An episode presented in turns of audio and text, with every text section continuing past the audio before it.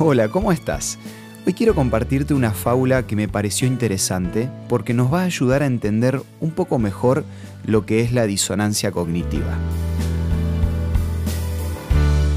Esto es Una luz en el camino, una breve pausa para reflexionar, con el licenciado Santiago Paván.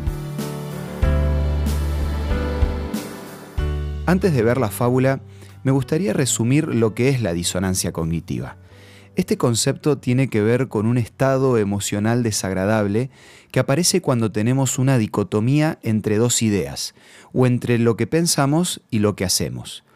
Esta sensación desagradable nos lleva a tener conductas que buscan eliminar el dolor que trae esa disonancia. Ahora sí, vamos a la fábula para entender mejor esta definición. Había una vez un zorro hambriento que iba por el campo y vio un árbol con un enorme racimo de uvas listas para comer. Intentó alcanzarlo con todas sus fuerzas, pero no pudo. Cuando se dio cuenta de que el racimo estaba demasiado alto, se dijo a sí mismo, me da igual. Total, ¿para qué quiero esas uvas? Seguro que están verdes y duras como una piedra.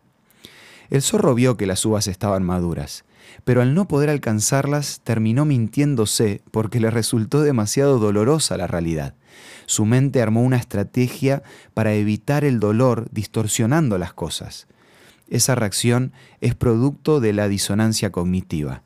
El problema de este proceso es que muchas veces llegamos a mentirnos y como consecuencia tomamos decisiones equivocadas. Un ejemplo bien práctico de esto es la persona que decide fumar a pesar de conocer los efectos negativos. O sea, la disonancia se presenta entre sé que tengo que estar sano y sé que fumar perjudica mi salud.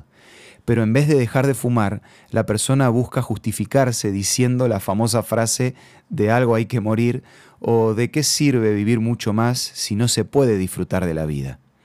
Ahora, tomando este concepto es que te pregunto, ¿Hay alguna decisión que no te animás a tomar por miedo a sufrir?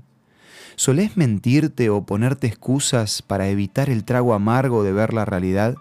Sé que es duro lo que voy a decir, pero si este es tu caso, lo único que estás haciendo es prolongar el dolor.